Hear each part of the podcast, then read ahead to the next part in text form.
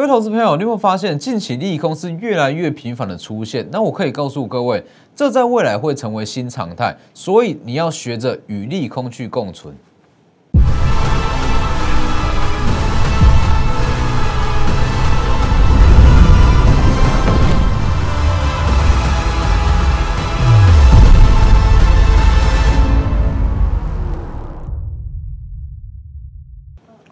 各位投资朋友好，欢迎收看真投资，我是分析中国真。今天台股受美股影响，那重挫了三百多点，但是这不是重点，重点是你有没有看出现阶段台股的变化？其实从近几周、近三周好了，大家应该可以发现到，几乎国际上利空是不断的在发生，没错嘛？从上周的恒大事件，一直到前几天的中国限电，一直到美国殖利率在往上飙。其实几乎是每个礼拜，那最慢两个礼拜会有一次的利空。那所以这样子的情况，很多人会说：那我到底该怎么去操作？这些利空我到底该怎么去避开？那我可以告诉各位，其实这些利空加加种种说穿了，它其实全部都是在反映美国升息这部分的一些负面负面的影响。所以实际上你要去避，绝对避不掉。不要跟我说你知道美美债殖利率在昨天会往上飙，你会知道中国会限电，不可能。所以，既然是这样，其实最好的方式，你就是要与利空去共存。等一下再来讲，先加入我的 Lighter，Lighter 跟 Telegram ID 都是 W 一一七八 V 一七八，前面记得加小老鼠。那我在我的 Telegram 已经有发布九月份的营收预估。啊，我先开牌一档，叫做台积电。台积电预估九月份的营收会创新高。九月营收，九月营收是还没有公布的哦。好，其他的九档自己加入去看。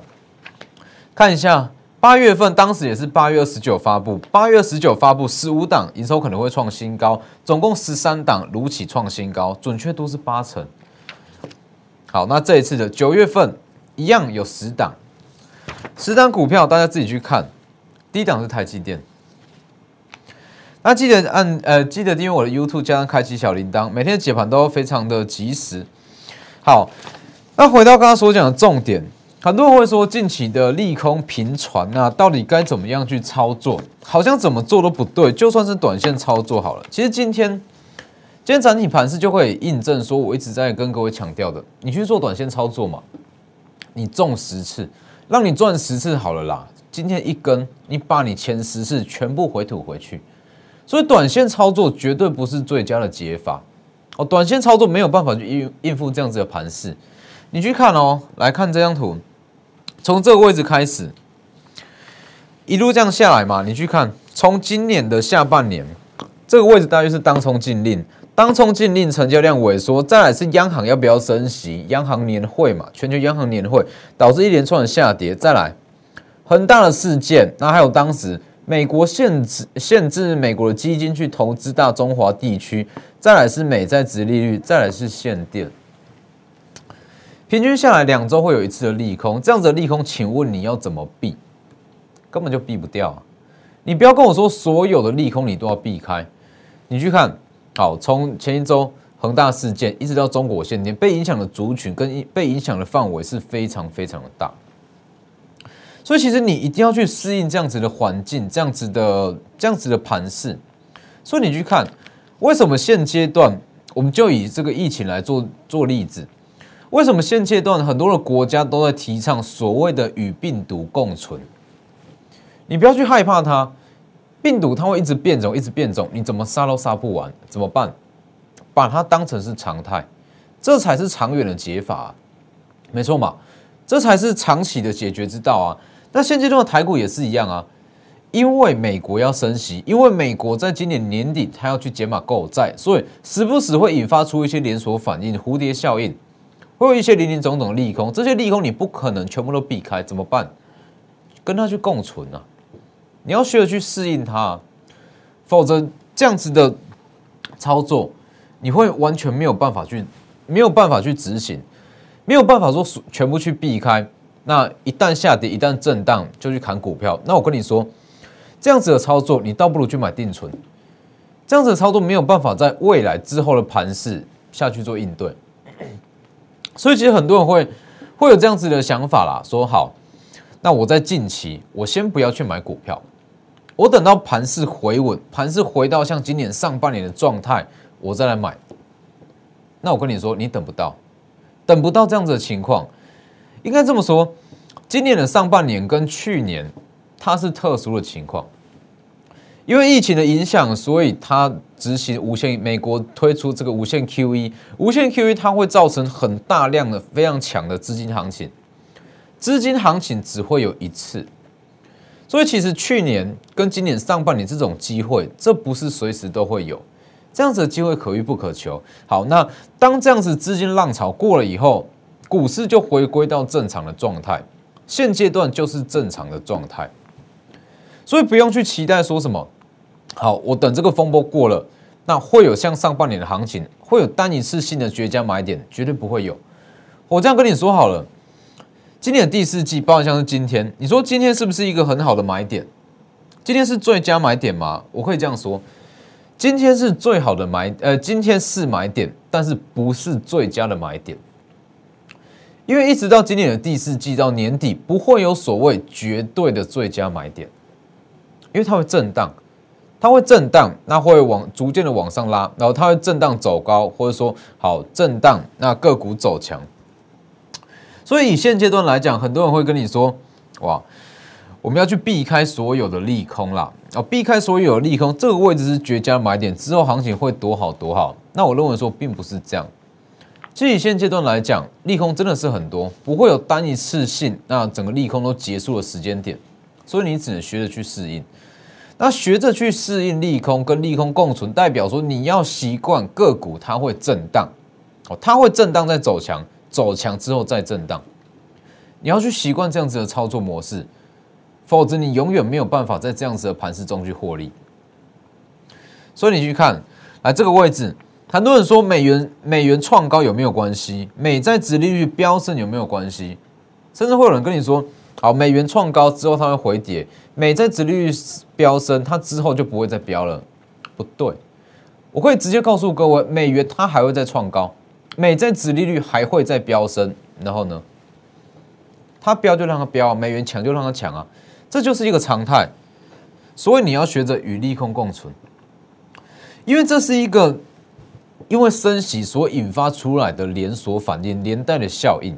哦，升息引发出现阶段通膨可能过高，通膨过高，那导致说美债殖利率往上飙等等这些因素，那也是因为其实说这么多的因素，那最终都脱离不了美国它在年底要去解码购债，但明年可能会升息。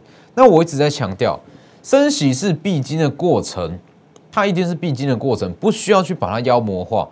所以，既然它是必经的过程，代表说这些零零总总的利空，美元走强，美债殖利率飙升，或是有的没有的利空，这些会时不时出现。那如果你去把它妖魔化，那我给你一个结论，你就去买定存会比较快。所以在这样子的环境，其实还是一样，我们就是学着跟利空共存，那布局手法还是一样。我们就锁定好，可能在今年全年爆发，明年 EPS 爆发，或是说第四季、第三季掌握好的股票，逢回就买，逢回就买，好，小涨不出，一旦有主升段出来，全出整户获利，这才是现阶段最好的解法哦，否则永远不用赚。好，那关于十月份来讲，不要说十月份，整个第四季，整个第四季都会呈现这样子的状况，所以我再强调一次，不用去害怕利空，所有。以之后的行情来讲，利空会时不时的出现，你不可能去避开所有的利空。这里，这是你该学习的课题，与利空共存。那既然是与利空共存的话，所谓的追股票、短线操作就不适用了，没错嘛？因为它会震荡走高，走高之后再震荡，震荡之后再走高，以这样的模式往上攻，这样子的模式，请问你要怎么去做短线操作，是吧？所以其实从下半年开始，那我就一直在强调，上半年的策略已经不适用。上半年可能说你去追突破第一根长红，那去追强势股票之后，可能还会有一根两根，在下半年完全行不通。所以你一定要跟着我们这样子的做法哦，震荡布局，那锁定锁定一档股票，它怎么震不管，反正这就是我们的布局区间。那关于十月份的行情，还是像昨天讲的一样。十月份的行情会呈现所谓的 M 型化，哦，所谓的 M 型化，就台积电涨价受影响的族群是 MCU、DDI 跟各式各样的消费性电子。那中国限电受影响的族群是主要是在 PCB、印刷电路板。印刷电路板会带出 APF 载板，那上游的铜箔基板一样会受影响。那光是这两块占整个电子族群就至少三分之二。好，但是虽然说三分之二它受到影响，短线上不会有资金进场，但是资金还是在轮动，台股还是在走。就像昨天讲的嘛，以目前成交量虽然没有办法跟上半年相比，但是均量还是有两千五百亿，两千五百亿的均量大约有五成的资金会在电子上。好，这是加权指数。那以贵买指数来讲，均量都还是有七百亿元，七百亿元的资金平均有八成是在电子股上面，加加种种，每天大约有一千八百亿的资金是在电子股上。好，这些资金它还是要去买股票，就像我讲的。任何的法人，包含像投信，它有最低持股比的限制，它有不得不买的压力。那你去看，这就是三去法嘛。这些短线上不确定因素高，不会有买盘进场，不会有比较强的买盘进场。三去三去，资金就是集中在这一块啊。那就像是我昨天讲过的嘛。好，一千八百亿的资金。集中在这些股票上涨势比较强，分散在这些股票上涨势比较强，还是集中在特定的三分之一股票涨势会比较强，是吧？所以其实现阶段整体的行情格局没有问题，大环境没有问题，只是说你要去改变你的操作手法跟操作的心态，不是说美国要升息就利空来袭就要转空头，不是这样。升息是一个很健康的事情，这是一个很健康的事件，这并没有什么。经济好他才要去升息，经济好他才要去减码购债，这是好事，请你用正向的眼光去看待，只是说你的操作模式要改变。好，那操作操作模式改了嘛？跟利空共存之后，接着我们就锁定说这部分集中资金下去买这三分之一的股票，只要抓到，就像昨天讲的。因为它在整个十月份，它会出现所谓的 M 型化的行情。那 M 型化行情代表说，你只要抓到一档，你可以胜过你去随便追啊，追个十档、二十档，一档抵十档到二十档。所以这就是整个十月份的写照。那其实以现阶段来讲，很简单啊。现阶段其实面临到有一点利多空窗期，不管是一些实质利多，还是一些个股族群的利多，它都面临到比较多的利多空窗期。因为你看，像包含面板。包含记忆体，这近期负面消息是不断的。那既然是利多空窗期，其实最后这些法人资金，它会回归到最根本的营收数字上，也就是九月份的营收。那九月份的营收，它也代表了第三季的营收。第三季的营收也代表一档股票在爆在旺季的爆发力会有多高。因为多数的电子股，它其实旺季都是在第三季。那第三季的数字越漂亮，代表说它在旺季的爆发力是越强，所以九月份的营收它是非常的重要。因为我的我的看法是这样，它淡季的营收好不代表什么，它淡季好不代表旺季好，代表不代表它的爆发力好。但是如果它在旺季中爆发力很强，代表说它真的有它的市场在，所以九月份的营收是关键。那也因为现阶段市场缺乏题材。所以九月份的营收，它会成为法人资金转进的目标，因为九月份营收代表九月，呃，代表第三季，第三季代表一档股票的爆发力。所以关于营收的预估，我觉得比谁都还少，高达八成的准确度。七月份的营收一样是八成，八月份的营收一样是八成。好，预估十五档中十三档。好，那九月份的营收在这里。记得加入去看啊！那第一档是台积电，你直接加入我 Light 跟 Telegram，直接扫描也可以，然后直接去看。好，那以现阶段来讲，那当然就是回归到个股的操作嘛。那其实以这个时间点，我还是会建议避开所有的全值股，全值股是比较容易成为所谓的提款机啊。啊，如果说美元走强，美债殖利率飙升，那外资他们需要钱，需要去把一些资产做转移。首选一定是全值股，所以全值股今天先避开。那其余的中小型股，其实在这个时间点，它都会有不错的操作空间。好，你去看，像是从九月一号不断在讲的导线价之王，好，这里导线价之王导线价之王就是一拳啊，一拳。昨天一拳，一拳。昨天法说会，那法说会的内容还蛮有趣的。刚好有人提问到 AMD 是不是一拳的供应商？那一拳的回法是比较保守哦，比较保守。那对于这部分，我也不去多做解释。反正一拳它主要就是有接到部分 AMD 的订单。好，那昨天法说会其实是非常的不错了。那跟我预估的是一模一样。你去看，本一比只有同业监测的三分之一左右。第四季获利爆发，以一拳昨天的讲法，确实第四季爆发，那明年会更加的爆发，而且明年的 EPS 有机会到五元，这是昨天一拳的法说哦，他们家自己说的哦，哦，有机会到五元，到五元的话，我跟你说，一拳它绝对不止现在这个价位，所以其实以一以这档来讲，那我们就是在那时候布局嘛，九月十七号，呃，九月初。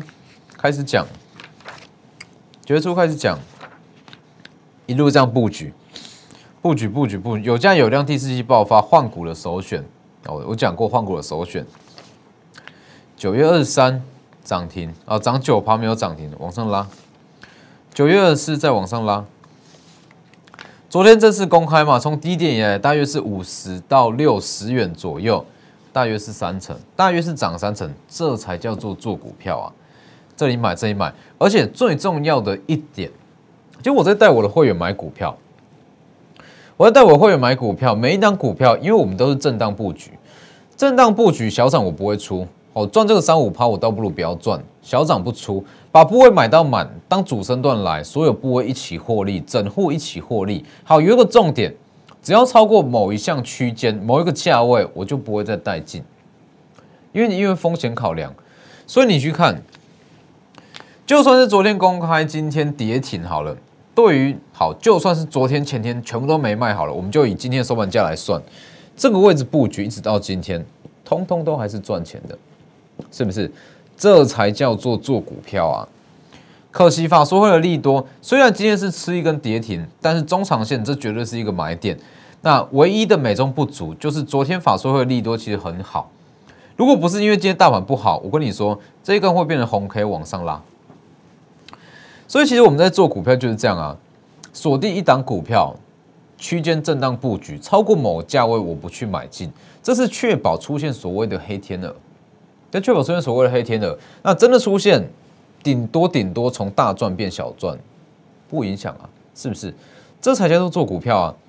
所以你去看哦，我在做股票一定都是这样，某个区间针对性的去布局，针对特定几档去布局，那这也刚好去呼应。一开始所讲的，我们要与利空共存，与利空共存代表说，一档股票在起涨，它会震荡，震荡完才会上涨，上涨完还会再震荡。那这样子的模式就最适合我们的布局手法。震荡布局，震荡期间你私家单随便丢，私私家单随便丢，把部位建立起来之后，急涨全出，整户一起获利，这才对你真正有帮助。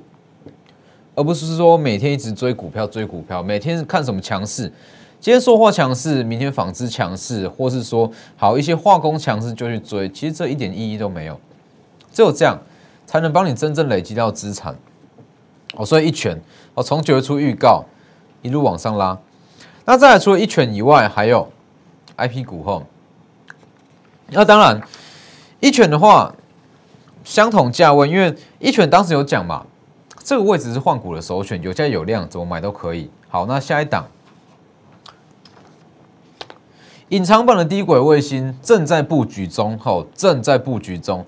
那么材料，以低轨卫星来讲，近期最热门的就是台阳吧，二三一四的台阳。那台阳来讲，其实我个人是比较不建议在这个时间点还去做台阳，它毕竟涨了一段，而且它比较没有实质的获利。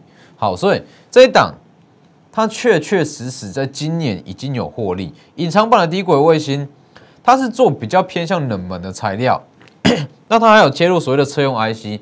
重点是全年 EPS 年增三百趴，三百趴是一个很保守的数字哦，保守至少也有大约是两到三成的获利空间是没有问题。这一档它的股本跟一拳其实差不多哦，也算是换股的首选，把握机会。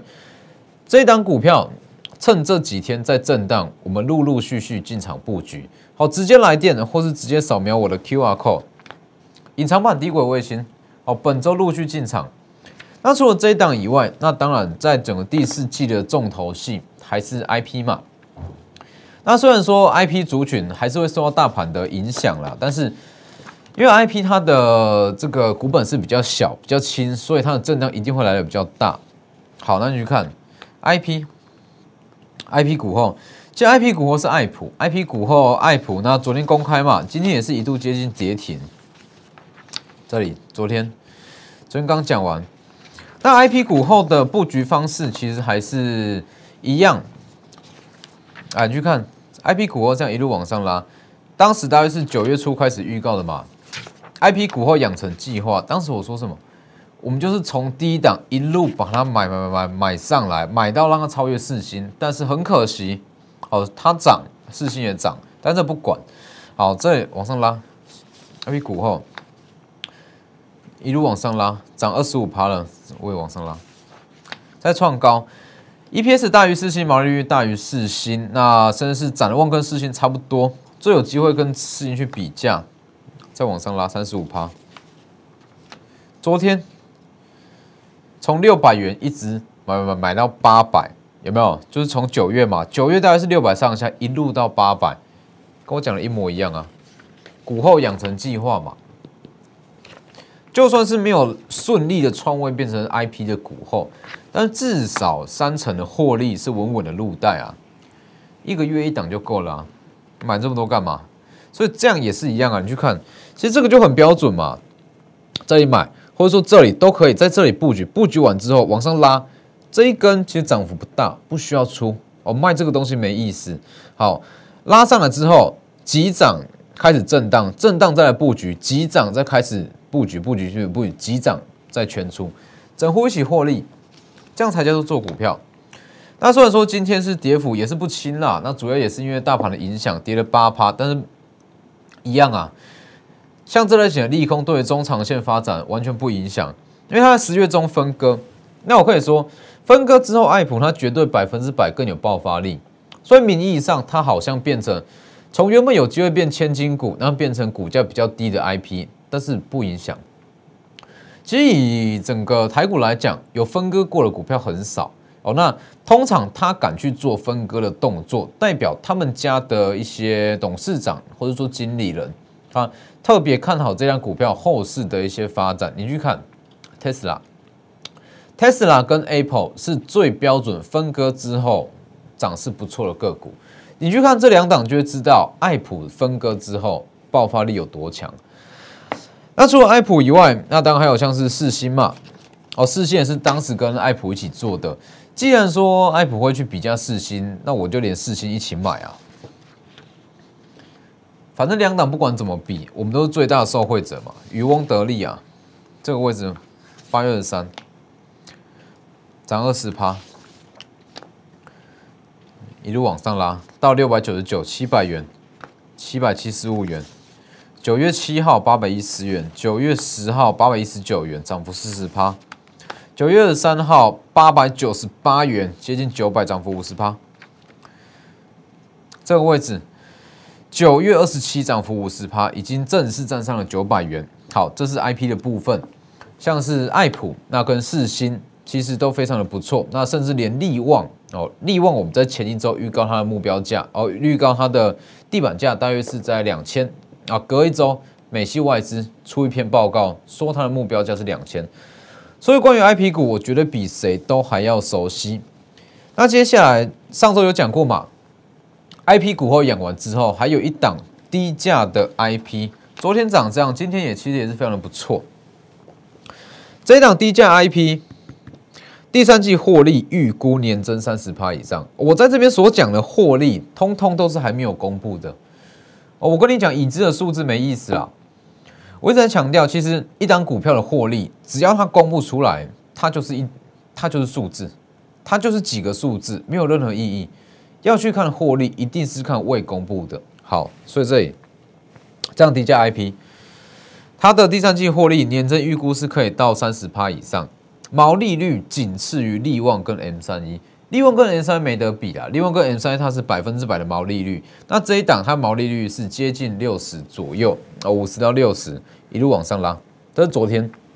好，那这一档 IP 其实在今天表现也是非常的不错，一度一度是接近跌停，那马上有法人买盘进场，再把它往上拉，所以这一档只要大盘回稳，一样非常的强势，一样有机会复制像是爱普啦、四星这样子的走势，只是说它的股价比较低，那更亲民一点。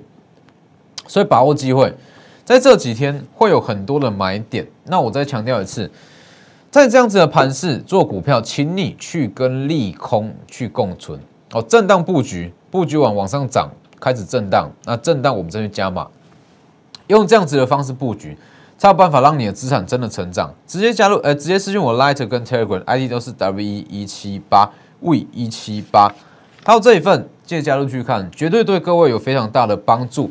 或是直接来电也可以。那今天的节目就到这边，谢谢各位，我们明天见。立即拨打我们的专线零八零零六六八零八五零八零零六六八零八五摩尔证券投顾钟坤真分析师。本公司经主管机关核准之营业执照字号一零九经管投顾新字第零三零号。新贵股票登录条件较上市贵股票宽松，且无每日涨跌幅限制。投资人应审慎评估是否适合投资。本公司与所推介分析之个别有价证券无不当之财务利益关系。本节目资料仅供参考，投资人应独立判断、审慎评估并自负投资风险。